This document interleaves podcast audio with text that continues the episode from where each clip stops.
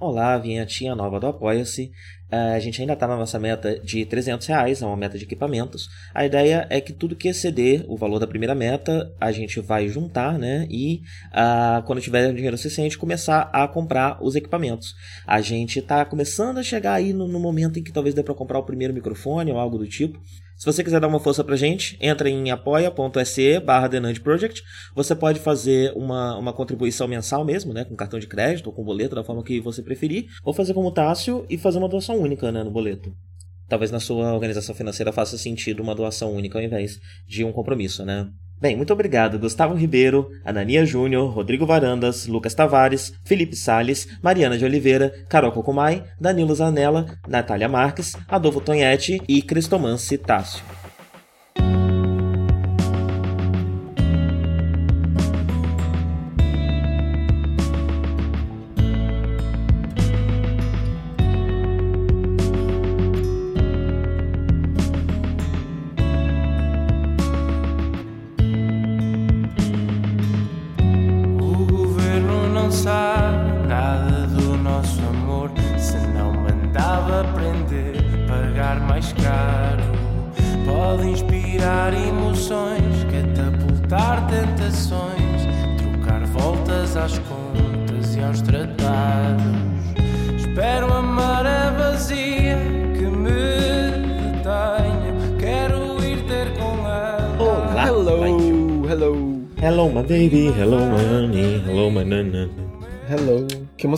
É? Hello. É aquela do sapinho, sabe? Não. O sapinho com a cartolinha bem galinha dançando? Não. De onde que é isso? Eu não lembro de onde é, eu só lembro da cena. Mas é de um é desenho, um sapinho ah, animado. Ah, sei. Ah, que tem um ah, terninho? e é, eu não lembro ah, se ele tem um ah, terninho, lembro que ele tem uma bengala e uma com... cartola. Sim, é da Disney isso, provavelmente, né? Sus suspeito que sim. Provavelmente. Então, hoje a gente tem bastante coisa para falar pra reportar. Nossa, no live, Joe, ele não tem feito nada, ele tem só assistindo coisa, aparentemente, não. porque a lista tá gigantesca. Não, não é isso. É porque eu ando meio ansioso e são coisas curtas, fáceis de assistir e faz um tempo que a gente não grava. Então eu tenho feito coisas, só que encaixou, né? É porque você trabalha demais, na verdade, graças a Deus. Você é um cara muito bem empregado um provedor, então você tem pouco tempo para assistir. É, né? Então eu, eu apesar, enfim, apesar de, de eu deveria ter menos tempo, mas eu tenho, mas são coisas são coisas rápidas de ver. Então acabou que e eu tenho a tendência coisa. muito grande, eu tenho a tendência muito grande de mergulhar em um assunto e ficar um certo tempo vendo só aquilo, né? Então, sei lá, eu tô há duas semanas vendo só coisas relacionadas ao wrestling, que eu devo falar no próximo, não nesse. Uhum. É, e, então, e aí vira um assunto só, né? É. Ao contrário de séries, séries pequenas que você vê um monte e tem um monte de coisa pra falar. É, mas eu vou falar de muitos eu... filmes agora, porque eu tenho mas, visto. Mas antes, pouco... antes de você falar ah. desses filmes, eu preciso agora tirar a dúvida. É Michigan J. Frog, ele é do Merry Melodies é o sapo. Ah, tá. Ah, sim. Então não é Disney, né? Não é, não é. É, é um, é um curtão filminho chamado One Frog Evening. Sei lá oh. onde que a gente viu isso. Passava na TV. A gente viu isso no SBT, né? no SBT, sim, é. provavelmente. No SBT, junto com Pernalonga. Esse, essas animações que a gente acha que é da Disney porque eram muito bem feitas, né? Mas essas animações que eram feitas para cinema, que passavam para adulto. E a gente herdou isso assistindo criança mesmo no SBT, né? Porque, sei lá, porque mas não era pra gente inicialmente. Isso era pra. Começar antes dos filmes, né? Podia voltar a ter, inclusive. Verdade. Eu gosto. É... Eu gostaria muito de ver curtas no cinema. Só a Pixar faz, né? Só, Só a Pixar, Pixar tem, tem feito. É. Rolou, rolou uma ideia, né? A Marvel inicialmente tinha aquela ideia de testar novos personagens fazendo curtas para cinema que passariam antes dos seus filmes. Rolou esse boato. Eu não é, sei eu se isso, eu não sei se isso chegou a ser um plano de verdade ou não. Depois chegaram a testar, acho que deve ter sido, porque chegaram a fazer curtas que acompanhavam os filmes em Blu-ray e tal. É, e até isso foi abandonado. E agora eu acho que o tudo que deveria ser isso vai acabar sendo virando algum tipo série de série no Disney Plus, é, provavelmente. Sim. Mas vamos falar dos seus filmes. Vamos, vamos lá. Dos meus Você filmes. viu o Once Upon a Time em Hollywood? Once Upon a Time em Hollywood, que é o filme o novo... O filme que tá todo mundo falando muito mal, né? Eu, eu tenho, tô, tava ah, é? até com vontade de ver, mas é, no geral eu só vi pessoas falando mal desse filme. Muita gente gostou muito. É o décimo filme já do Tarantino. Sei lá, Tarantino tem uma tem um rolê fresco aí que ele só vai fazer tantos filmes. Esse aí, sei lá, é o penúltimo. E aí o povo tava. Ah, tá acabando já. Tá acabando já. E o povo até tá se perguntando, né, qual vai ser o próximo. E tem o tal filme de Star Trek que ele tá desenvolvendo. E aí o povo se perguntou: seria o último filme de Tarantino um filme, o filme do Star Trek? Só que aí é, tem povo teorizando, porque pode ser um loop, pode ser que não conte por não ser uma obra original dele, pode ser que ele não dirija, que ele só escreva, ou que ele só tenha... Até onde eu sei, eu acho que ele não ia dirigir, né? Na verdade, é... eu acho que ele só fez uma espécie de consultoria, né? Ele só deu umas ideias. É, pode ser isso, pode ser que ele nem ao menos escreva, pode ser que seja só uma ideia original mesmo, então... O negócio é que ninguém sabe. É, mas Once Upon a Time em Hollywood. É, eu só vi críticas positivas, na verdade, mas então eu ouvi os críticos errados. É, eu confesso que eu não gostei muito, não. É, é, é aquele negócio, né? Visual. Eu vou até começar pelos positivos antes de começar a cagar no filme, porque visualmente é muito incrível, né? Ele realmente é, é um conto de fadas. Era uma vez em Hollywood. Então, é para usar, para começar usando é, um termo clichê de crítico de cinema, é, é, um, é uma carta de amor ao Tarantino, que é um cinéfilo, que é um, é um profundo conhecedor de cinema, né? A essa fase de ouro do cinema dos anos 50. Então ele recria muito bem esse clima, digamos assim, né? Ele não tem um compromisso com a realidade, ele tem um compromisso com um clima. Então ele recria muito bem nos cenários, nos atores, nos bastidores nas coisas que ele mostra.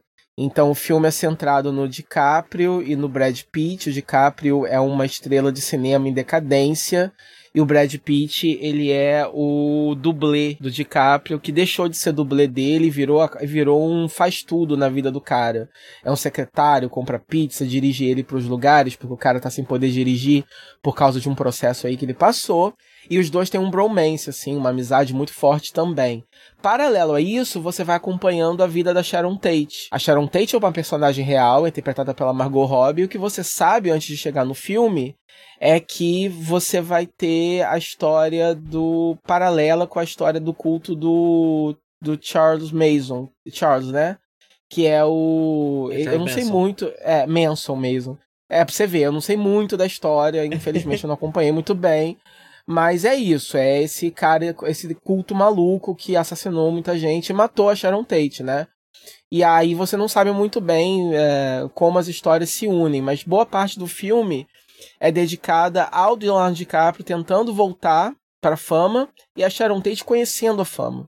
Então, uhum. assim, o filme não tem muito plot. É, é difícil contar a história do filme. O filme são várias sessões, são vários segmentos em que o Leonardo DiCaprio tenta várias coisas que realmente aconteceram com atores. É como se fosse uma amálgama da história de muitos atores. Então, por exemplo, ele tenta fazer o western spaghetti em algum momento do filme. Ele é contra isso, mas está dando muito dinheiro, então ele vai para Itália fazer o western. Depois ele volta para Hollywood. E aí o filme perde tempo com cenas enormes que são cenas dele nesses filmes que ele está fazendo. E são cenas muito uhum. bem filmadas e muito bem feitas e muito bem atuadas pelo Leonardo DiCaprio, mas são cenas que ele está interpretando, não são não é o filme que está acontecendo. E eu sentava na cadeira me perguntando, isso serve para quê? Isso serve para mostrar que o, que o Tarantino é um ótimo cineasta, que ele consegue. Para os elementos que ele gosta, né? é... né? Western, spaghetti, são coisas que ele, que ele curte, né? De ter, então. É, é, consegue mostrar que ele consegue reproduzir muito bem o estilo de filmagem de outras pessoas de outras épocas e consegue mostrar que o Leonardo DiCaprio é um ótimo ator. Mas cadê o plot? O uhum. que, que eu tô acompanhando? Porque a decadência é um dele. De atuação, isso, né? é, é um exercício de filmmaking, um exercício de atuação que pode interessar legitimamente muita gente, mas cadê o plot? E aí o plot dele sendo é, um ator decadente, frustrado, que ninguém mais conhece, já foi tão feito e refeito tantas vezes, eu não quero ver outro homem branco milionário sofrendo porque não tá fazendo mais sucesso, entendeu? Uhum. E aí o plot do Brad Pitt já começa a se conectar mais, porque ele começa a se interessar por essa riponga que ele passa de carro todo dia, que tá pedindo carona, e essa riponga ela faz parte do, do culto lá do cara. E aí tem uma sequência muito boa de suspense em que ele tá visitando o culto pela primeira vez e ele tá achando muito estranho, porque eles estão morando num lugar que foi um set de filmagem antes. E ele quer saber cadê o dono desse lugar. E eles garantem que o dono tá lá ainda e deixou eles morarem lá. E tem toda uma cena em que de suspense em que ele entra no lugar para ver se o cara tá lá mesmo ou não. E é uma cena muito bem filmada, o suspense é segurado de uma forma muito boa. Mas eu vou contar só. No final, o cara só tá lá mesmo e conversa. Não, eu tô deixando eles ficarem aqui mesmo, não serve para nada a cena. É okay. É super anticlimático, não serve pra porra nenhuma. O cara só tá lá mesmo, tá deixando mesmo, não serve pra porra nenhuma mesmo. Sério, não serve. É uma sequência de suspense super bem feita que não tem um payoff, entende? O filme é cheio dessas sequências e não dá para entender. Então, e uma coisa mais estranha ainda e mais bizarra. Existe, você não que é acha é que seguinte, pode existir a possibilidade que, que, que exista um, um, um propósito que não é narrativo, porém metanarrativo para essas cenas? É um exercício, é um exercício, né? Pode muito bem ser que meu cérebro esteja buscando um padrão narrativo pré-existente e eu não esteja me abrindo para novas propostas narrativas. Ou pode ser que o filme só não tenha plot porque Tarantino é pretencioso. Uhum. Pick one. Eu, eu, eu, é, eu fiquei pensando, né? Eu, sobre Hollywood. Eu, eu então você tem lado. muito. É sobre Hollywood, então você tem muitos fogos com uma falta, certa falta de conteúdo, né? Até onde isso pode ser um tema, até onde isso pode ser uma mensagem, até onde isso pode ser um assunto também. Que o filme tá querendo tratar, mas trata isso de forma indireta. Mas mesmo assim, isso ainda é um pouco complicado, né? Porque algo pode ser metanarrativo, mas ainda precisa ser narrativa, né? Então você pode fazer um comentário é. extra, mas, o, mas não pode ser apenas o comentário extra, né? Porque senão você uhum. não tá fazendo um filme, você tá fazendo uma entrevista, um, uhum. um, um trabalho, né? Um, um uhum. artigo acadêmico, né? É, é. Em forma de filme. Então tem esse equilíbrio também. Mas enfim, só tava brisando aqui na, numa, nas possibilidades. É. Não, com certeza. E assim, né? O personagem do Brad Pitt tem uma backstory estranha porque ele aparentemente matou a mulher dele. E tem um flashback, e aí tem uma discussão, né, em que um, um, um produtor está discutindo com o Leonardo DiCaprio, dizendo que ele não pode contratar o, o, o Brad Pitt, porque o Brad Pitt é, assassinou a mulher. E o Leonardo DiCaprio fala assim, não, isso é só um rumor. E aí tem um rápido flashback em que, a mulher, em que eles estão num barco, e ele tá limpando uma arma, e a mulher dele tá enchendo o saco, enchendo o saco, falando sem parar sobre um monte de coisa, e aí ele faz uma cara de deboche, aponta a arma pra mulher e acaba aí o flashback. Isso nunca mais volta a ser um assunto. Uhum. E o Brad Pitt é para ser esse cara likable, é para ser esse bom vivan, bonitão que a gente gosta muito. E ele pode muito bem ser um feminicida. E além disso, tem a cena polêmica dele com o é, com o com o Bruce Lee, né? Daí já tinha é, já tava rolando essa polêmica em torno do Bruce Lee porque tem um flashback e o Bruce Lee tinha essa aparentemente ele tem ele tinha essa fama de ser um pouco é, metido nos bastidores, um pouco egocêntrico, né? Um pouco, enfim, ele se achava um pouquinho, uhum. parece que tinha essa fama. E aí tem uma cena com ele é, e o personagem do Brad Pitt, os dois estão nos bastidores, né? E, e aí ele tá dando todo um, o Bruce Lee tá dando todo um, um, um discurso sobre luta, sobre enfim. E aí na, na, eles começam uma. Um começa a zoar o outro, aí eles se desafiam para uma luta. E aí o personagem do Brad Pitt meio que acaba com a raça do, do, do, do Bruce Lee. A luta não chega a ter uma conclusão, porque o cara do estúdio interrompe, mas o Bruce Lee tava perdendo, né? E antes disso, ele ele ele faz os sons, né? Os uh que, que, que, ele, que ele faz. E tudo isso é posto de uma uhum. forma que as pessoas no filme estavam rindo, né? As pessoas no cinema estavam uhum, rindo. Uhum ele é meio ridicularizado. E aí a filha do Bruce Lee se manifestou. Esquisito, né? É, a filha do Bruce Lee se manifestou, indo contra isso. O Tarantino se manifestou se justificando, dizendo que foi um retrato, enfim, que, que era, era, essa era a fama que ele tinha mesmo, que não foi a intenção dele, enfim, etc e tal. Mas o filme tem esse aspecto problemático também. É, outro aspecto que eu achei problemático foi, foi o da própria Sharon Tate, porque ela não é um personagem no filme, ela é, é também um símbolo, porque ela, todas as cenas dela, ela é essa, essa, esse símbolo dessa menina dos anos 50 e Hollywood e loura com os óculos na testa, achando a fama, indo em festas, ela tá sempre andando pelas ruas com um sorriso e deslumbrada, e inocente, e ela entra para ver o próprio filme no cinema e ela fica encantada com as pessoas reagindo ao filme, e ela vai para festas incríveis, conversar com pessoas incríveis, e ela nessa época tá casada com Roman Polanski, ela é, ela é a vizinha do Leonardo DiCaprio, isso é um detalhe importante do filme. É, e o filme, todas as cenas que ela aparece, ela tá assim, deslumbrada e, e, e, sabe, parece uma versão de jornal do que, do que seria Sharon Tate. E você pode dizer que ele usou uhum. o símbolo dela para mostrar é, esse lado da menininha dos olhos, esse lado inocente, esse lado da magia de, de Hollywood, que não é a intenção dele contar a história real da Sharon Tate. Mas o problema é que é, ela acaba sendo uma não personagem. E num filme que é tão cheio de figuras masculinas, que só tem homem, e um dos homens é um potencial feminicida, uhum. e a gente faz piada com isso. E aí você tem uma mulher que você passa o filme sabendo que vai ser brutalmente assassinada no final. E aí você fica assim, e essa mulher não é um personagem, é. você fica meio. É muito estranho, é muito estranho e. Uhum. É uma escolha muito esquisita para mim. Eu não sei por que, que eles escolheram fazer dessa forma. É... E, e outra coisa estranha também é que eles inserem o Leonardo DiCaprio em filmes existentes para dizer que ele participou desses filmes. Essas, essas inserções são muito bem feitas e é muito interessante e muito engraçado. Mas por algum motivo, o filme da Sharon Tate que ela tá assistindo no cinema que tá passando é com a Sharon Tate de verdade. Eles não, eles não inseriram a Margot Robbie na, no, no filme. Então eu acho que uhum. pro público em geral, esse é um filme muito de nicho por causa disso, né? Porque pro público em geral, as, uh, não sabe quem é Sharon Tate. E não sabe o que aconteceu com ela. E, e não sabe ah, nada sim, disso. Sim. Então, ela tá vendo o filme dela, mas a mulher que tá aparecendo no cinema é outra pessoa totalmente, porque nem parecidas elas são, né? Uhum. Então, eu achei também uma escolha, não tô nem criticando nem falando bem, ele provavelmente quis fazer uma homenagem à atriz, né?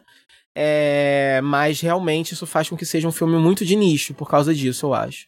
É porque porque você tem que saber, né? Você tem que ter o discernimento ali, o público tem que ter, tem que ter um discernimento de entender, ah, aquela ali, essa personagem é uma, uma, é uma personagem real que existiu e quem tá passando no filme é a versão real dela, ela tá assistindo o filme dela, porque não é nada disso explicado. Ela vê o cartaz, uhum. ela, enfim. Ela explica na entrada, eu sou a Sharon Tate, eu tô nesse filme, eu tô ali no cartaz. E aí depois você vê ela vendo o filme e você vê essa mulher atuando, ela e ela, né, achando, achando legal as pessoas reagindo à atuação dessa mulher que não é ela. Então é curioso também. Mas é isso. É, ele, eu, eu, eu, não quero ir muito fundo em spoilers, que talvez você assista depois.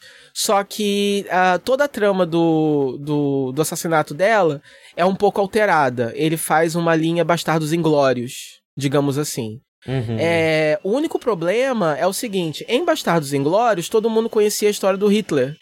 Então, quando, uhum, quando uhum. É, eles matam o Hitler, é spoiler de Bastardos Inglórios, é, é você é, fica. É uma surpresa para todos, né? É uma surpresa para todos. A história, da, a história de como tudo acontece, acontece agora com a interferência do Leonardo DiCaprio e do Brad Pitt. Então tudo é mais bagunçado e mais diferente, e é tudo mais misturado, é tudo diferente. Só que acaba sendo não significando nada, porque metade da sala não sabia, e até eu que sabia, não sabia, porque eu mal sei essa história, entendeu? Então, uhum. eu só achei tudo meio pretencioso e anticlimático mesmo. O final eu achei anticlimático, eu achei nada demais. No final foi um grande exercício de muitas coisas, de muitos pedaços desconexos, mas que, no, mas que não, não, não, não me. Que não me contou uma história. Um produto meio vazio, né? É, para mim, para mim foi, entende? Eu é. entendo que para muitas pessoas possa ser um exercício muito válido. Para mim, é, faltou plot, faltou, faltou um pouquinho menos de pretensão, um pouquinho mais de plot.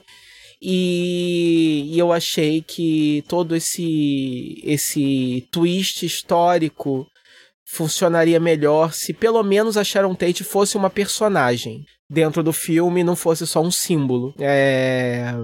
E eu gostaria que a trama do Leonardo DiCaprio fosse ou algo um pouco mais interessante do que só um coitadinho que cuja carreira tá falindo e ele precisa se retomar. Eu acho que essa história já foi contada. Eu acho que você pode mostrar Hollywood, você pode contar esse, esse conto de fadas hollywoodiano com personagens e tramas mais interessantes e mais originais. Você pode fazer as duas coisas. Você não uhum. precisa contar, você não precisa fazer esse exercício de linguagem num filme sem plot e com personagens genéricos. Você pode ter tudo para todo mundo, entende? Então eu acho que é isso. Entendo. Entendo. É... Eu não estava muito curioso para assistir justamente por ter ouvido umas críticas negativas, mas não eram críticas muito precisas, né? Eu não sabia direito do que eles estavam falando. Uh, mas, é, sei lá, eu fiquei até com, com, com um pouco de curiosidade para ver a minha opinião depois do, do seu review, né? Eu suspeito que, que talvez seja algo parecido, porque tudo que você me disse, né, são coisas que o Tarantino é conhecido por saber fazer bem, é, e ser uhum. conhecido por fazer bem, coisas que ele gosta de fazer. Então, parece meio ego trip, né? O que você tá, as coisas que você tá narrando, as coisas que estão lá sem propósito, parece só uma viagem egóica dele com as coisas que ele é conhecido por fazer muito bem, mostrando, olha como eu sou foda, né? É, é. E isso costuma ser ruim pro filme, no fim das contas, né? O que faz com que talvez agora até seja incrível, mas torna o filme menos memorável a longo prazo, menos marcante a longo prazo, né? É. é. então, sei lá, é essa a impressão que eu tô, mas eu fiquei curioso pra ver. Só me devo em breve. Uma hora eu assisto. E aí Quando eu comento aqui. É, faz anos que eu não assisto nada do Tarantino, né? Desde o Bastardos Inglórios eu não assisti nenhum dos filmes dele. Não vi Django, eu vi, vi eu vi, eu vi, eu vi Django, mas já esqueci, e, mas eu gostei. E o Hateful Eight eu não vi também, mas eu tô querendo ver, que eu, esse eu acho que é bom. Qualquer dia desse aí eu pego para fazer uma maratona Tarantino do, dos é. atrasos e comenta aqui. Vamos falar de mais filme? Vamos. Deixa eu ver aqui o que, que tem na lista. Você sabe já? The Purges. The Purges. Você viu to todos os eu The Purges? todos. Né? Eu, é I saw all of the Purges. All of the Purges. All of them. All of the, all Purges. Of the Purges. É, nunca assisti nenhum The Purge. É, já ouvi críticas anarquistas a The Purge. É um já, filme pretty anarchist. The Purge é, é, porque o The Purge ele, ele vende a ideia de que se não há um órgão controlador, isso foi o que me falaram, né? Se não há um, um, um, sistema de controle, o ser humano se autodestrói. É, e que isso ah, seria uma, uma propaganda. Não? Não. Foi o que eu já ouvi dizer. Não sei, não vi. É uma e também não sei se é sobre a franquia inteira, só sobre o primeiro filme, né? Mas, é uma enfim. interpretação. Eu tinha visto o primeiro filme. Mas o The Purge é, mas o The Purge é isso, né? Tem um dia no ano que é liberado você fazer o que você quiser porque não tem crime. É, é isso. isso. O que acontece é o seguinte: 2014 é, foi eleito é, um, um, partido que eles se chamam é, The NFFA, The New Founding Fathers of America. E esse partido ultraconservador, eles decidem como primeiro primeira decisão deles, quando a gente o primeiro filme já começa, eu acho que o Purge já existe há oito anos, parece, se não me engano.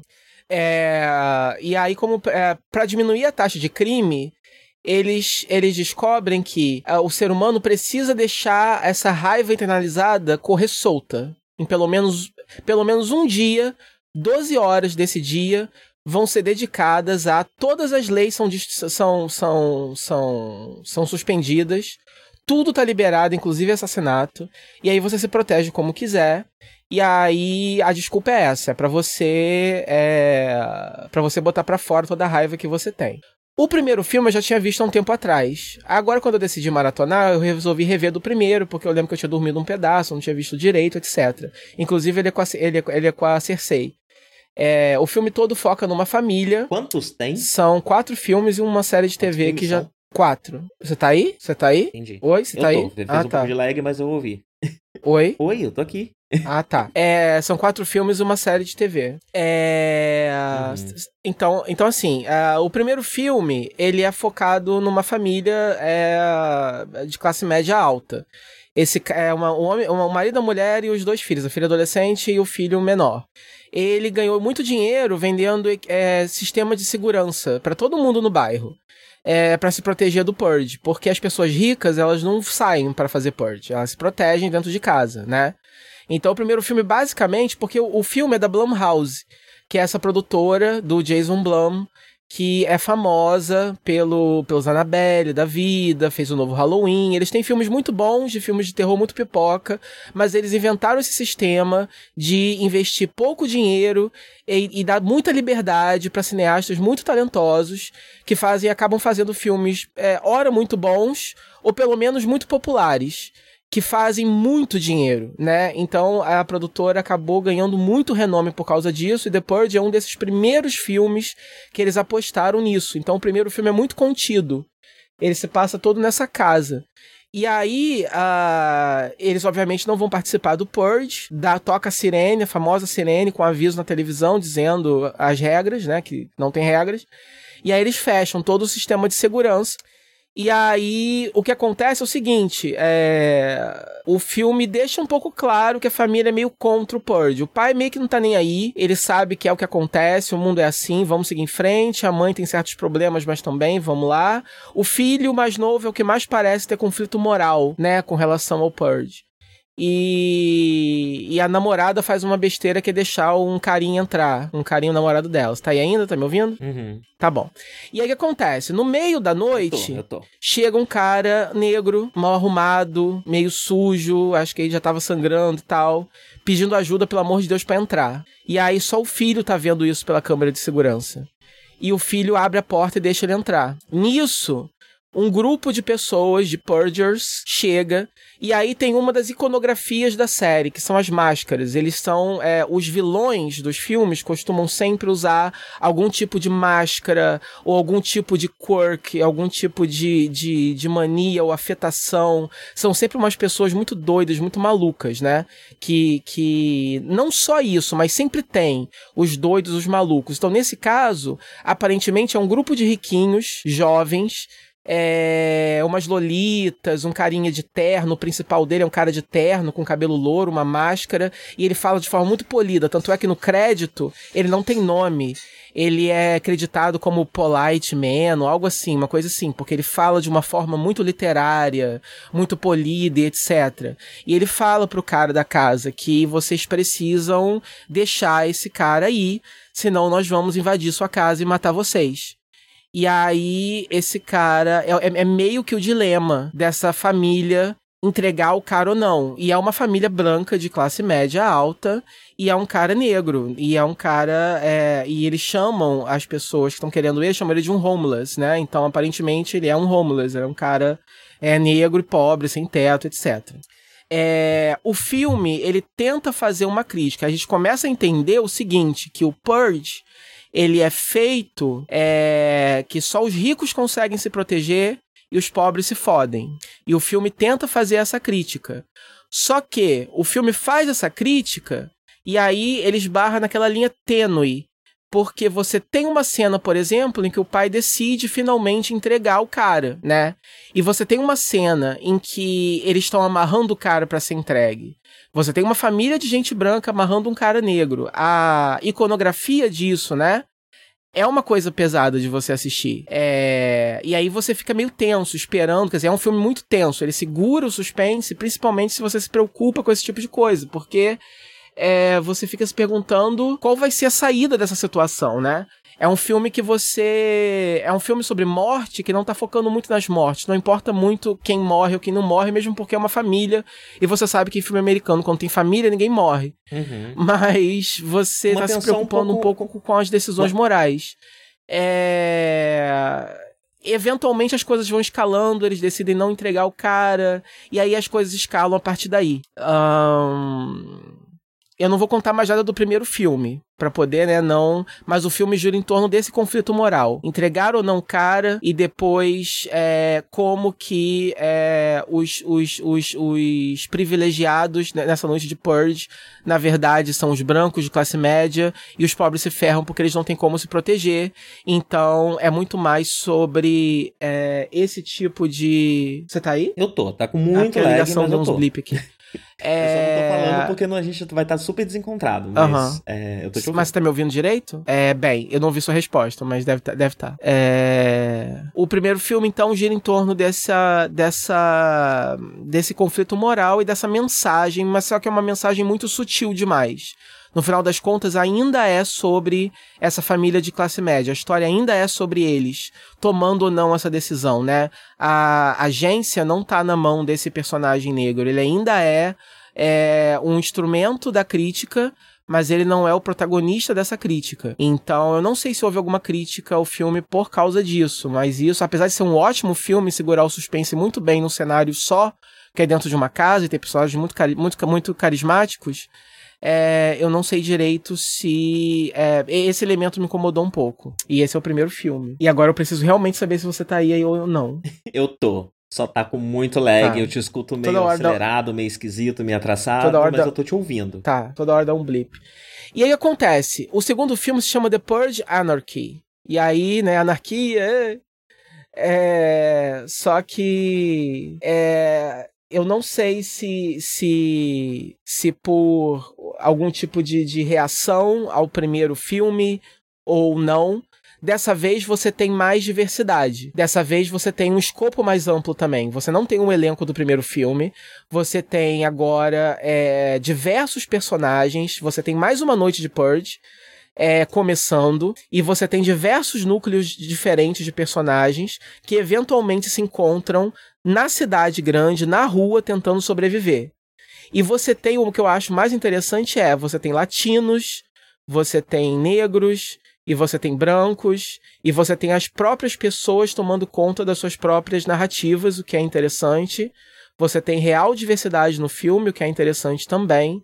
É... E você tem uma coisa que eu acho legal também, que é os efeitos que o Purge é, causa na sociedade como um todo. Coisinhas criativas, como por exemplo, pessoas na rua oferecendo seus serviços para poder proteger outras pessoas durante a noite, ou coisas assim, a, a, a, economia local sendo movimentada por causa do purge, gente, sei lá, vendendo máscara, coisas assim, entendeu? É, pessoas trapaceando, diversos pequenos efeitos sociais que, que acontecem em torno desse, dessa, dessas horas antes da noite do, do, do, do Purge, depois durante também, né? Eles são muito bons nesse, nesse, nessa construção do mundo. O segundo filme estabelece de fato como funciona o mundo em que o Purge acontece e as diversas ramificações que, que acontecem na sociedade, as pessoas que lucram com isso, as diferentes formas que as pessoas usam para se proteger ou então para poder participar do purge, os diferentes motivos que elas têm. Tudo isso é bem interessante. E todas elas se unem, acabam se unindo em torno desse cara que é interpretado, interpretado pelo Frank Grillo, que é tipo o herói do filme, e ele é um cara que perdeu alguém, né, por causa do Purge, e ele é tipo um desses é, cavaleiros solitários que saem na noite de Purge malucões querendo se vingar é, do que ele passou e ele acaba tomando sob proteção essas outras pessoas que começam em pontos diferentes da narrativa, mas acabam se unindo com ele ali e tal. E aí o filme acaba abrindo um pouco mais o escopo da crítica de forma até mais óbvia, né? E, e revela o Purge, na verdade, como uma, como uma ferramenta governamental para controle populacional da população mais pobre, né? Eles sabem que os pobres não podem se proteger. Então é por isso que o Purge existe, porque eles querem mais é que os pobres morram, para que não precise se gastar mais dinheiro com seguridade social, com saúde, com moradia, com etc, né? Essa é a grande crítica do filme, essa é a grande é, mensagem que eles querem passar, talvez desde o primeiro, e aí no segundo isso fica um pouco mais óbvio. Uh, uh, tá comigo? Eu acho. Você tá me ouvindo agora? Sim, e agora eu vou tentar expressar uma opinião. Vamos ver se eu consigo, se a internet permite. É, eu achei interessante essa segunda perspectiva, porque a, a crítica que eu tinha ouvido até então, ela falava apenas dessa perspectiva do primeiro filme, né? Então, se você tem um dia de liberdade, as pessoas vão, obviamente, atacar as outras, matar as outras e tudo mais. Um, mas essa segunda perspectiva é interessante, porque faz a gente pensar, inclusive, por que, que elas atacam, né? Se é um instrumento de controle, provavelmente há um incentivo, há um incentivo à violência, né, por parte do, do, do governo. Então, não é só que tem esse dia liberado, né? Mas você tem tem esse dia onde as pessoas são incentivadas a serem violentas uh, de uma forma parecida como governos até de extrema direita usam para incentivar o seu eleitorado, né? É, então, se, quando, quando se muda a perspectiva dessa forma, aí faz, faz, faz mais sentido. É, uhum. e, e, e, a crítica que eu tinha feito anteriormente, que eu tinha ouvido anteriormente, já não, não se aplica mais, né? Uhum. É, que pode ser até um ajuste que pode ser feito não só como é, retorno, né, não só em, em, em, resposta a coisas que surgiram, a críticas que surgiram no filme, mas também pode ter surgido por, por pelas mudanças dos tempos, né? É, a, a, franquia, até onde eu sei, ela não é muito recente, ela já tem aí uns 10 anos nas costas, não tem? É, Esse filme? Então não. Isso, isso faz com. O primeiro não tem? Não, o filme é de 2014, eu acho, 2015, sei lá. É uma franquia recente. Ah, é? é. Nossa, eu achava que era. Não. Ah, achava que era tipo 2013 o primeiro filme. Ah, ah mas vai, seis anos aí, né? É. É, em seis anos aconteceu umas certas coisas aí no, é. no, caminho. Então essa mudança de perspectiva pode acabar fazendo com que o filme precise se adaptar, né? É, e também uma, uma, uma, certa movimentação que, que a gente vê nos últimos anos mesmo de, de, de, de, abertura política, tanto do público quanto das pessoas que produzem, né? Então isso faz também com que as pessoas entendam um pouco mais de assuntos talvez no começo não estivessem entendendo tanto. É, sei lá, acho que essas seriam as hipóteses que eu, que eu levantaria para essa mudança. Uhum. E essa mudança me, me, me, me, faz, inclusive, me traz um interesse pra, pra, pra franquia, só que uhum. eu tenho medo de uma coisa. Uhum. A quantidade de estupros que esses filmes têm. Não, não, não tem estupro. Não tem? Não, não. É, é não tem estupro. okay. esse, fi esse filme agora até de menos, na verdade. Você, você prevê todas as mortes que acontecem, é uma crítica que eu ia fazer no final, né? É, você prevê as mortes, você sabe o que vai acontecer. Inclusive, o segundo filme, um outro shift que acontece, é que acaba ganhando muito mais um escopo de filme de ação por causa do personagem do Frank Grillo, que é um clássico é, é, cavaleiro solitário, né, de filme de, de, de, de, ação, vira mais um filme de tiroteio e tal. Você descobre que tem pessoas do governo indo pra rua matar gente para poder spice things up, sabe? Porque uhum. não tem tanta gente assim participando do Purge. Então você precisa ter isso para poder ajudar. E aí você tem os vilões com as máscaras, você tem as pessoas malucas também mas você eles descobrem isso também. Você descobre que tem pessoas do governo infiltradas é, é, é, expurgando também, porque você precisa uhum. desse você precisa desse, desse incentivo. Então acaba virando até mais é, um filme responde, de ação. responde a crítica que eu ouvi, né? Uhum. A crítica que eu ouvi é, você larga as leis e as pessoas saem se matando. Não, né? O próprio filme responde ao longo Exato, muita gente que quer que paz, é, principalmente a população pobre. Os pobres eles estão trancados em suas casas, fazendo como podem. E aí o filme introduz também a figura de um revolucionário lá, um negro, que está tentando é, desmascarar o governo, enfim, o filme ele é mais óbvio em algumas, algumas críticas, inclusive, e eu me pergunto se essa era a ideia desde o começo ou se isso foi até uma resposta a, como eu falei, a essa crítica que é do primeiro, a, a que, que, que já tem essa crítica, mas é tão mais velada e tão do ponto de vista branco que eu acho que o filme, como resposta, resolve então dar todo o protagonismo para a mão dos pobres. Isso não muda mais. Porque aí você tem o filme seguinte, que é The Purge Election Year. É... Que aí você vai pro lado político da coisa. Você tá no ano de eleição.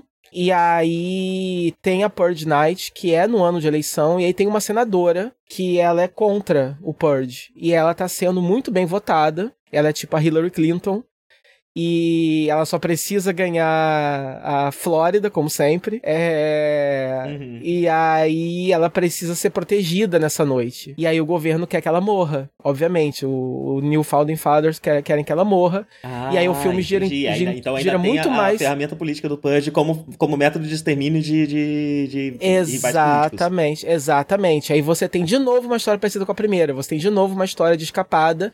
Ela junto com o guarda-costas dela. E aí, eventualmente, eles acabam se juntando com pessoas normais que são negros, que de novo são latinos, é, que de novo são histórias diferentes que estão acontecendo em pontos diferentes, que se juntam para proteger a senadora de uma galera aí, que não só de, de, de purgers, mas também de membros do governo, mais de membros do governo que estão tentando acabar com ela e tal, não sei o quê. E aí você tem, é, no final das contas, um, um, uma conclusão bem legal para a história toda. E aí eu me perguntei, né? Bom, e agora? O que, que você faz com essa história para não ser. para agora sim não virar um torture porn, né?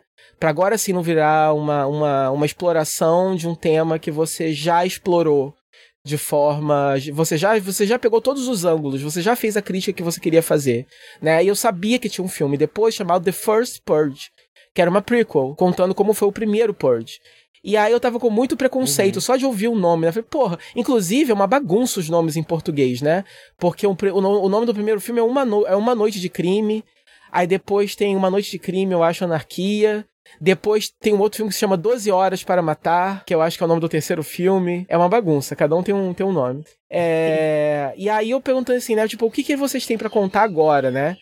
Mas o filme é muito interessante, porque, de novo, traz uma perspectiva, só que dessa vez volta a ser mais íntimo. Por quê? Você descobre que no primeiro Purge, assim que, found, que os Founding Fathers são eleitos, é um experimento controlado. Eles resolvem fazer essas 12 horas de, de crime liberado só em Staten Island que é esse que é esse subúrbio, né, de, de Nova York, uhum. se não me engano. E só fazer lá. Ou seja, eles escolhem. E aí você. E aí eles pagam as pessoas 5 mil dólares para elas participarem do Purge. Se elas quiserem participar. Ou senão elas podem ficar em casa e acabou. E aí você tem todo um aprofundamento da falácia política, da falácia psicológica que eles usam para botar isso em place. Eles estão pagando as pessoas que meio que não tem escolha, porque 5 mil dólares faz muita diferença para elas. Então, ao mostrar esse primeiro experimento, eles conseguem mostrar um novo ponto de vista que consegue ser realmente relevante e complementar muito é, a crítica que estava tendo até então. Então eu também me surpreendi bastante com esse filme e é o que eu estava tendo mais preconceito so far. Uhum. Então é um filme bem interessante também. É... E aí você tem a série de TV né? Fez muito sucesso. Era para ser uma limited series, é, não foi. Acabou ganhando uma segunda temporada no canal USA. É, tem no Prime aqui no Brasil, no Amazon Prime é, e no Torrent também, lógico. É, e aí é só um purge qualquer, numa noite qualquer. É, se passa em algum momento ali entre os filmes. Né, né, eu, eu, eu, eles chegam a mencionar, eu acho, o número desse purge, mas eu não cheguei a pegar. Então não é o primeiro, mas também não é o último. É ali no meio. E você tem, é, mais uma vez, uma série de histórias diferentes. É, ele não acrescenta muita coisa é, no que diz respeito à crítica social construída nos outros filmes. Ele é mais uma uhum. diversão. É, ao mesmo tempo, ele não é gore, é, não mostra estupro, ele não é gore o suficiente para ser um pornô de tortura um pornô de assassinato. Ele tem histórias muito interessantes. Apesar dele não aprofundar na crítica e apesar dele não se tornar um torture porn, ele tem é, núcleos de personagens muito interessantes, com histórias muito interessantes e muito criativas. O envolvimento desses personagens na noite do Purge é interessante, a série toda se passa nessa noite. O envolvimento deles é interessante uhum. e eventualmente eles se unem também. E o vilão da porra. E tem um vilão único da porra toda que, se, que meio que se revela no final. Que conecta essas pessoas. E as motivações deles são interessantes também. Então é uma série que foi muito divertida de assistir. Principalmente porque o ritmo dela é muito, é muito acelerado. Ela começa e termina e depois começa de novo aonde parou. Ela não tem essa coisa de de começar lento e terminar, né? Eu já, já, falei, já falei isso sobre algumas séries. Eu, eu gosto de série assim. Porque aí não te dá preguiça de você maratonar. Eu maratonei ela fácil por causa disso. Uhum. Então, ela, ela não acrescenta tanto assim aos filmes, mas ao, mas ao mesmo tempo ela não é uma grande. Ela não, ela não tira nada dos filmes, não, ela não existe em detrimento dos filmes também. Eu acho que se você acabou vendo os filmes e acabou curtindo, é uma boa forma de você continuar curtindo esse universo, uma boa diversão. Uhum. Isso aí. Isso aí, olha só, é. me interessei, viu? Te vendi por, te vendi depois. É.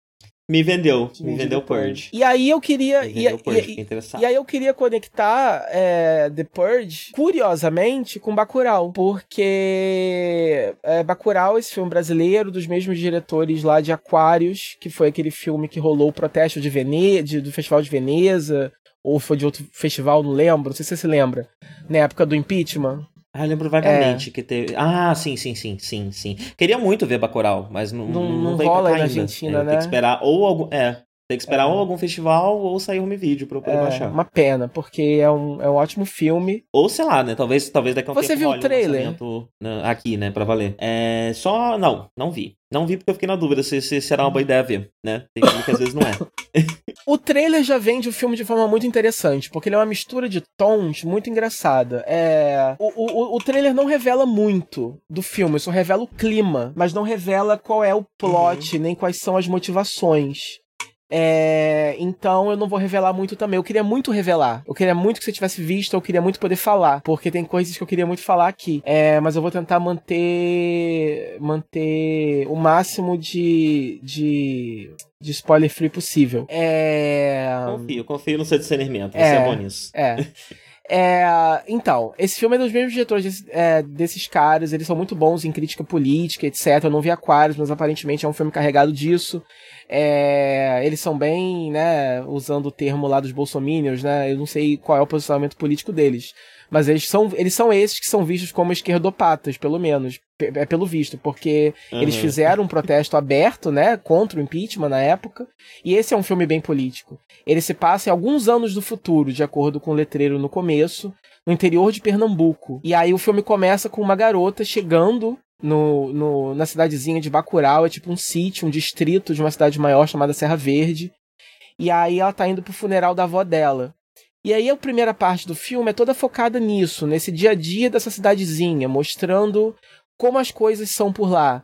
Você tem os, as, os, as pessoas locais, você tem como elas vivem, você tem a, a, as diferentes personalidades, você tem o filme é com a Sônia Braga, que faz uma personagem muito interessante, você tem as pessoas mais velhas, as pessoas mais novas, você tem aquela rotina bucólica, você tem as pessoas que protegem os seus, até quando os seus são aparentemente criminosos, porque tem um cara chamado Lunga. Parece que esse Lunga existe, né? Ou existiu. É, me disseram, é, eu não pesquisei muito, mas parece que é um personagem mesmo que que porque a porque a, a Bacurau tá sofrendo um problema de falta de água porque donos de terras em volta estão prendendo toda a água. E aí esse Lunga está sendo procurado pela polícia, porque ele tem atacado pessoas da região e tal. E é legal porque o Lunga, ele é todo queer coded, digamos assim. Ele é todo. Ele, é, uhum. ele, é, ele, tem um visual meio, meio queer, meio Mad Max. Ele tem as unhas pintadas e usa maquiagem, tem um cabelão e usa uns acessórios. ele é bem louco, assim, né? É, uma, umas botas, uns coturnos de couro. Ele é bem legal o visual dele. E ele tá sendo procurado. E aí as pessoas comentam, né? Não contem comigo pra, pra dedurar lunga e tal. E aí você tem essa, essa, cidadezinha que é completamente abandonada. Ela é literalmente o cu do mundo. Tem um político que vai lá tentar conseguir voto, todo mundo se esconde quando o político chega. E aí tem a musiquinha dele, aí todo mundo começa a xingar ele, enfim é, é, basicamente mostrando uma cidadezinha que é um por todos e todos por um. Eles não têm apoio literalmente uhum. de ninguém. Eles são esquecidos por Deus. É, e aí no trailer você já aprende é, que você já aprende. Você já descobre que é, tem uns gringos que estão querendo invadir Bacurau por algum motivo. E a uhum. galera de Bacurau começa a descobrir isso. E a minha comparação com The Purge é porque a motivação dos vilões eu não vou revelar aqui, mas é parecida, né? Eles estão contando com o fato de que a cidade é no cu do mundo para que a matança resultante do que eles querem fazer não vai ser percebida por ninguém. E uhum, nada vai e nada uhum. vai acontecer entendeu? Eles são eles são eles são gringos equipados até a alma é um grupo muito interessante de gringos.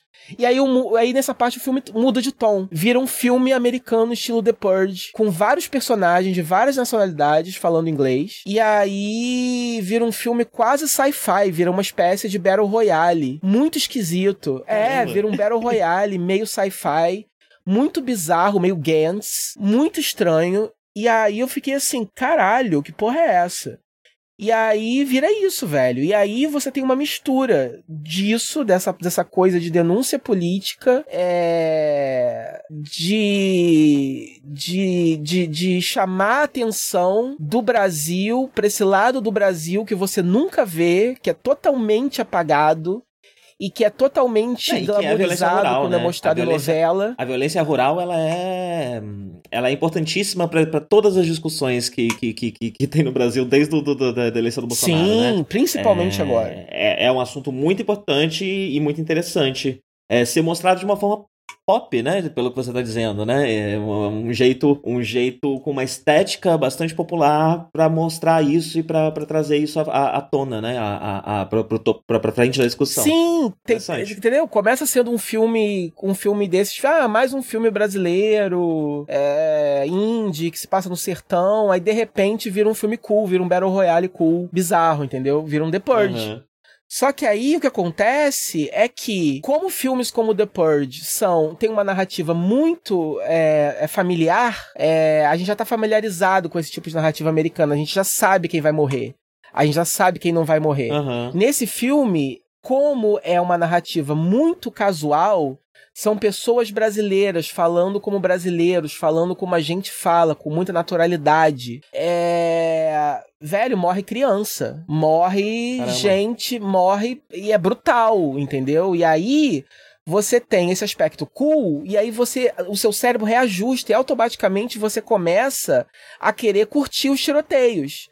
Só que aí esses tiroteios uhum. que você quer curtir tem um impacto emocional que você tem fica... Tem consequências terríveis, né? Tem consequências, consequências muito mais reais, pesadas né? do que num filme americano. Que, e você que fica... a violência tem na vida real. Exatamente. Aí você fica totalmente assim, caramba, como é que eu me sinto agora? Você entende? Uhum. Você precisa saber como se sentir. A sua cabeça fica assim, procurando padrão, procurando padrão. E você não consegue achar padrão, você não consegue aonde, aonde achar. Só que no bom sentido, entendeu? É porque. Uhum. Porque acaba sendo um filme cool, nesse sentido de filme cool, mas ao mesmo tempo com, é, é, com impacto emocional que você raramente vê é, é num filme americano. É, eu tenho críticas negativas ao filme, eu acho que o ritmo dele é muito irregular. Eu acho que algumas cenas são longas demais. Eu acho que alguns personagens são muito subdesenvolvidos. A protagonista, por exemplo, ela não tem um arco. A gente começa o filme com ela a gente começa a conhecer a cidade dela, a cidade através dos olhos dela, e num determinado momento ela só desaparece do filme, não volta mais. Uhum. E aí a gente só vê que ela tá ali, mas ela não tem um arco completo. Outros personagens acontecem isso também. O próprio Lunga, o filme tem um quê de western, porque quando eles descobrem que estão sendo invadidos, eles meio que descobrem de antemão, né? Então eles se unem para proteger a cidade. Então tem esse quê de sete homens, né? E um. Como é que é, né? Sete homens e um segredo? Não. É, esqueci o nome do filme, dos. Dos sete samurais lá. É, tem esse quê, né? De, de, de, de, de, convocar o Lung e seus homens para ajudar a cidade a se proteger, porque eles não estão sem ninguém. Mas o clímax do filme, tudo que, que rola em torno do clímax é incrível. Principalmente uma cena que é deliciosamente deliciosa de ver. A primeira cena, logo antes de iniciar o clímax, logo antes de entrar no terceiro ato definitivo do filme, tem uma cena deliciosa que, que eu queria só contar, narrar para vocês aqui, mas não vou. Quem vê vai saber. É, mas o clímax meio do, mesmo do filme é um pouco decepcionante para mim. Então o filme eu acho que tem vários desses problemas de ritmo. Eu acho que eu enxugaria algumas cenas, eu daria para ele uma narrativa um pouco mais familiar, digamos assim, é, no meu caso. É...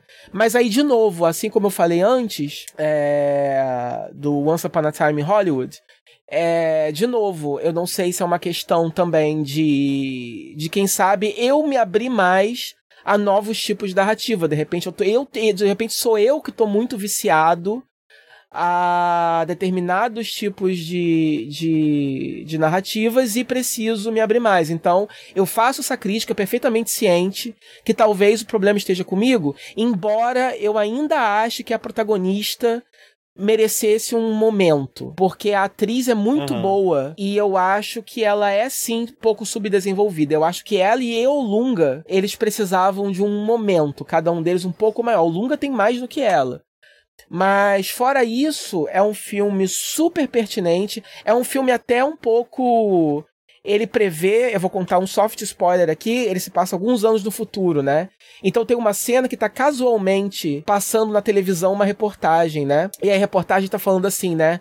É, é 42 pessoas ou algo assim, não sei quantas pessoas em fila para execução pública no estádio do, de Paca, do, do, do Pacaembu. É, ou hum. seja, entende? É, e é um filme financiado uhum. pela é um filme financiado pela Ancine que agora está sendo super ameaçada de censura pelo governo Bolsonaro. Então a gente não sabe. Uhum. É, é, entendeu? Tipo assim, valorizem, vão assistir esse filme no cinema se vocês puderem. É, o filme já tá batendo recorde de público. Ele ganhou vários prêmios, né? Obviamente. Tá sendo um grande é, candidato aí a provavelmente representar o Brasil ao Oscar. Não é sempre que a gente tem um filme nosso no Oscar. Tô torcendo muito para que Bacurau chegue lá. É, não precisa nem ganhar. Se a gente conseguir essa indicação, seria perfeito. Porque a gente tá precisando que o mundo saiba que a nossa agência de, de cinema tá em perigo. É, e é um perigo uhum, perigosíssimo sim. e real. Então, assim, é, eu tô torcendo muito por esse filme. É um ótimo filme, assistam.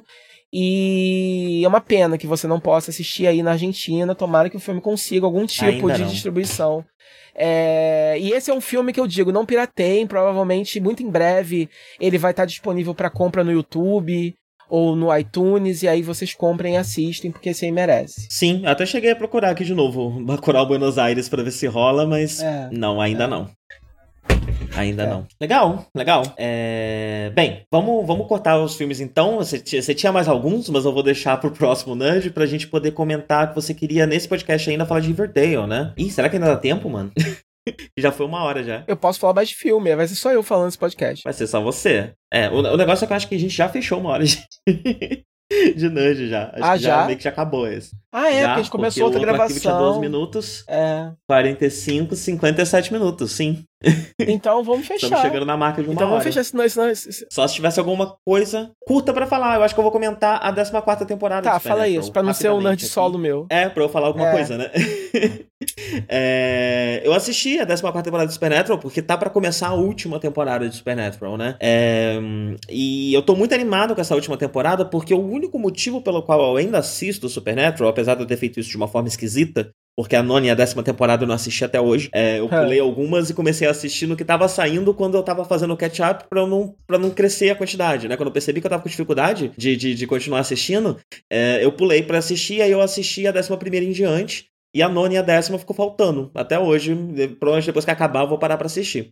Uh, e eu tô muito animado com essa última temporada porque o único motivo que existe para você continuar assistindo Supernatural depois da quinta, apesar da sexta e da sétima serem especialmente ruins e depois a série dá uma, uma melhorada, né? Mas nunca chega a ser o que ela foi no seu primeiro arco, é, é são, são, são os personagens, né? São os protagonistas principalmente. Uh, e não só os personagens, como o trabalho que uh, o, o Jared e o Jensen fazem com esses personagens na série, porque é, ao longo da, da, da, Enfim, eles estão fazendo isso já há quase 15 anos, né?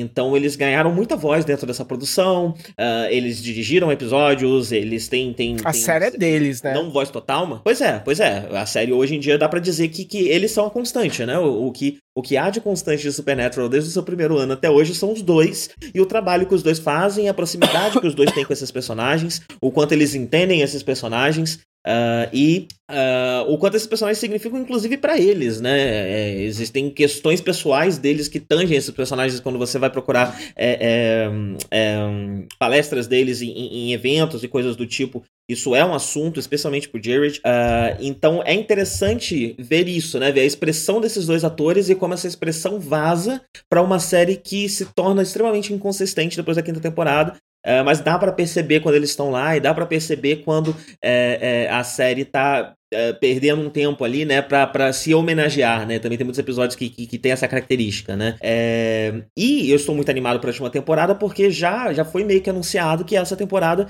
vai dar ainda mais voz para os atores, né? Eles estão participando é, de. Eu não sei se eles estão 100% participando da Writer's Room, mas eles estão com um input dentro do roteiro muito maior que eles tiveram até hoje. É, e, e isso vai fazer com que essa característica esteja ainda mais viva nessa última temporada. Então isso está me animando bastante. E eu fui assistir essa penúltima temporada. Uh, ela é uma, uma, uma temporada que, que, que, que, meio que lida com resultados de um arco grande que a gente teve entre a 11 temporada e a 13, né? Teve uma série de plots interligados ali que, que, que meio que se encerraram na 13 temporada, e essa 14 temporada ela acaba sendo uma espécie de aftermath, o que faz com que ela tenha uma certa barriga, ela seja bem consistente, na verdade, Uh, porque ela é feita de vários pequenos arcos que se costuram meio mal e que, que não se cruzam é, acabam chocando, né? Eles não, eles não funcionam uhum. bem. Eles não fazem nenhuma coisa extremamente bem divididinha, como o Agents of Shield fez quando dividiu sua temporada em três. É, nem algo um pouco mais orgânico, como Riverdale tenta fazer, quando ele tenta pegar um plot maior e, naquele momento ali do meio, é, fazer uma série de é, espécies de episódios fillers com arcos menores, mas que se uhum. conectam bem com o arco maior, né? É, e, e, ele fica no meio do caminho dessas duas coisas e acaba que ele não faz nenhuma nem outra e tudo fica meio troncho, meio com, com, com um payoff esquisito, né? Você não, não, nunca tá exatamente emocionalmente satisfeito com o resultado das coisas. E, por causa disso, a temporada vai mudando de vilão o tempo inteiro. É, ela começa com o Michael, é, enfim, temos Michael de volta, e aí se envolve uma, uma série de coisas ali é, é com ele como vilão principal, o mas anjo? também tem uh, outros. O anjo, sim, o arcanjo. Hum. Miguel. É, e uma série de outras coisas ali que são resultados dos, de, de, dessas últimas tramas das últimas temporadas, para culminar em um vilão inesperado. Hum. É, não vou falar mais, é, mas é um vilão inesperado que traz uma camada metanarrativa muito grande para a série. É, então eu imagino que esse elemento né, de Supernatural que era bastante forte na, na época do Eric uh, Kripke. Eu vou chamar ele só de Eric, é, como se fosse meu é. amigo próximo, porque sei lá como é que fala esse sobrenome. Vamos, é... vamos setar em Kripke mesmo, né? Porque... Kripke, beleza. que era um, um que ele tra trabalhava bastante com isso, né? Com, a figura dos Tricksters e tal. Tinha, tinha vários episódios uh, bastante meta que iam para um lado de humor é, bastante agressivo, que a série foi diminuindo essa quantidade, essa quantidade de episódios assim ao, ao longo do tempo. Uh, mas eu suspeito que essa última temporada talvez aproveite o fato de ser a última e aproveite para levar isso a um extremo e trazer esse elemento de volta e talvez ser uma temporada sobre uhum. isso, né? Uhum. Então, eu estou esperando muito. Espero não, não, estar esperando demais, mas eu estou esperando bastante dessa última temporada uhum. do Supernatural que já vai começar agora, né? é. né? Com, com, as temporadas do, do, do fim do ano. É, e aí eu vou tentar acompanhar, não vou deixar eu tinha... a 14 quarta. Eu tinha, eu tinha desistido, né? Daí eu tinha achado, eu já tinha comentado isso aqui eu tinha achado uma lista de é, episódios essenciais, que pulavam os fillers e tinham só a ver com a mitologia da temporada, né? Desde a sétima, que foi a que eu uhum. tinha parado. Então, da sétima até a atual. Só os, person... só os episódios principais. E aí eu comecei a fazer isso quando tava na Netflix. Eu cheguei a assistir três episódios e saiu do Netflix. E aí eu falei, bom, agora acabou, nunca vou baixar isso, né? Só que aí tá no Prime. E eu comecei é, a assinar eu, eu, o Prime. Eu, eu, teria que ver essa lista. Deixa eu te dar uma dica. Eu, usaria essa lista, mas eu, se fosse você, eu me mandaria essa lista para dar uma olhada. para ver se eles não ignoram os melhores episódios de Supernatural que não tem nada a ver com Mas eu não é, posso, mas caso. eu não posso. Então, é, tem, tem um chamado Baby, que é maravilhoso. Ele se passa todo dentro. Eu não posso. Me, se eu começar a perder tempo, por melhor que seja, se for monstro da semana, eu não vou ver. Por melhor que seja, entendeu? Então, mas é, mas é isso que eu tô querendo te dizer. Vale mais a pena do que o plot, porque o plot normalmente é uma porcaria, entendeu? Agora, esses episódios, essas pérolas que tem perdido ali no meio, é, que, que valem a pena. Então, tem um episódio chamado Baby, é, que, que se passa todo dentro do Impala. Ele é como se fosse uma câmera fixa dentro do Impala e você só vê o que acontece uhum. lá dentro e ele é sobre a relação dos meninos uhum. com o carro. É, você tem um episódio chamado, eu acho que se chama Fanfiction, que é da décima temporada, que é uma comemoração do episódio 200, se eu não me engano, é, que é muito celebrado. Uh, e tem outros também, né? Aqui e ali tem alguns episódios que são grandes pérolas e que não tem absolutamente nada a ver com o plot da temporada. Eu vou... E eu vou te dizer que o que tem de pior em Supernatural hoje em dia é o plot da temporada, né? Ele é troncho, ele é esquisito, ele é remendado, ele é mal feito, ele é, é, recicla coisas do passado que, que não. por motivo uhum. nenhum. É, então, assim, eu não, eu não, eu não iria por, por, esse, por, por esse viés, eu não encararia Supernatural dessa forma, não. eu vou fazer o seguinte: eu, eu perdi essa lista, eu achei ela no Reddit na época, eu vou tentar achar e eu te passo ela. E aí você você me diz o, o, o, que, o que você acha que eu deveria acrescentar. E eu penso. Porque agora que eu tô assinando tá o Prime okay. e tá no Prime, eu tô pensando em talvez voltar. É. Vamos ver se eu vou ter coragem de fazer isso. Porque agora que vai acabar, é um bom motivo, né? é um bom motivo, porque agora tem um endgame. Agora eu sei que eu tô caminhando para um final. Então agora eu acho que seria a hora certa de eu voltar. Sim. A ligação falhou, mas eu tô aqui e ouvi o que você falou. Uhum. mas enfim, é, a, minha, a minha resenha do, do, do, do Super, da temporada, 14 temporada de Supernatural é que ela é troncha, ela é esquisita, mas que o final dela me anima muito pra uma 15 temporada. Então, na verdade, o que eu tô fazendo é uma propaganda da minha animação pra temporada Entendi. que tá por começar. E eu acho que pode ser um, um, um, momento interessante. Eu acho que pode ser um momento interessante, até se for ruim, eu acho, né? Porque é um momento histórico, né? É uma temporada histórica. É, é uma série muito extensa, muito importante pra televisão americana. É, a, a sua influência é, direta já passou, né? O momento da sua influência direta já passou, mas você ainda vê o legado dela muito grande. É, é, especialmente na série de TV aberta, mas você consegue ver, inclusive, um legado de Supernatural em outras séries. É uma série que é considerada B por muita uhum. gente, mas que eu considero as cinco primeiras temporadas um, um, um primor sim, de televisão. É né? uma forma maravilhosa de fazer televisão sem precisar empinar na, nariz, sabe? Como fazer uma televisão popular e mesmo assim com bastante conteúdo e com bastante fome, com muito. É, é realmente rica, uhum. né? É, então eu, eu, eu acho que é um momento muito importante, um momento muito histórico essa 15 temporada. É, e eu acho que seria interessante até mesmo para quem não assiste desde a da, da, da Era de Ouro, né? É, voltar e, e, ver essa temporada, porque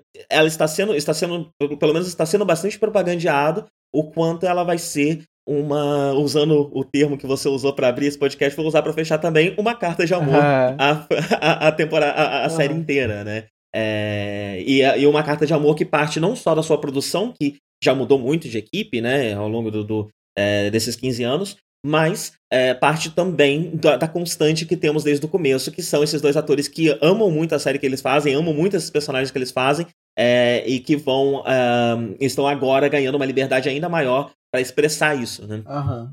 Sim. Mas é isso.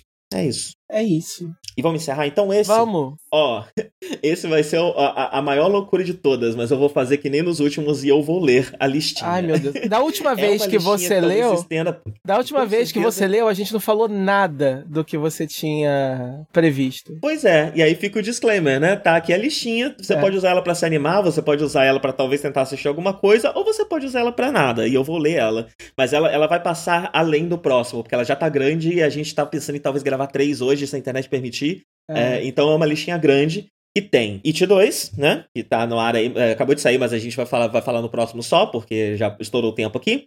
Uh, Suspiria, eu assisti a terceira temporada de Riverdale, então a gente vai fazer um comentário com spoilers uh, dessa temporada. Eu tô muito imerso em, wrestler, em wrestling, então eu vou uh, comentar não só as diversas uh, promotions que eu estou assistindo ao redor do mundo, mas também o documentário The Wrestlers da Viceland, que é muito bom, então se você já quiser adiantar, é, esse é quase certo que eu vou comentar. Você vai falar das duas temporadas, segunda e terceira, de Mr. Robot. Boneca Russa, você finalmente assistiu, eu também. Uh, eu, eu, já tinha assistido lá atrás, eu acho que eu cheguei a comentar aqui, né? E aí a gente pode comentar junto. Mas Elite, Marvelous Miss Maisel, Star Trek Vanguard, eu estou lendo a primeira novel dessa série de novels de Star Trek. Uh, os quadrinhos novos de Sabrina, que você leu e eu também li. E mais três coisas que eu não vou ler, porque você disse que é bem provável que a gente nem fale, né? Então fica só essa lista é isso aí. Com possíveis surpresas. É. Provavelmente não. Tchau. Então, tchau. Tchau. Tchau, gente.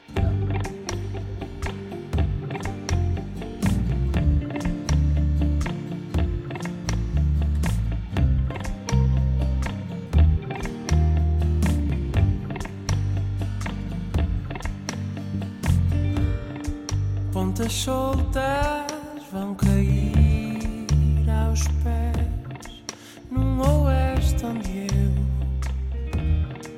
não dançava. Foi o som, foi a luz em si, foi a sorte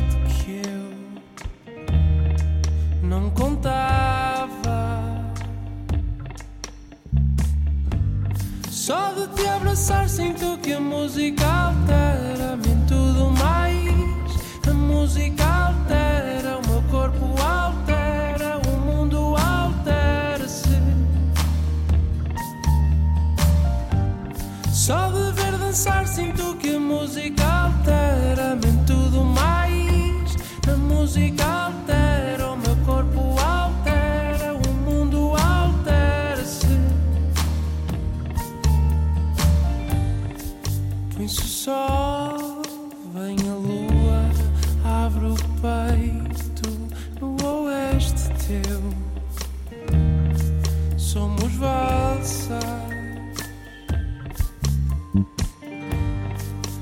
Ameaçou e atingiu a preceito. Foi cada cem um amparo. Só de te abraçar sinto que a música altera-me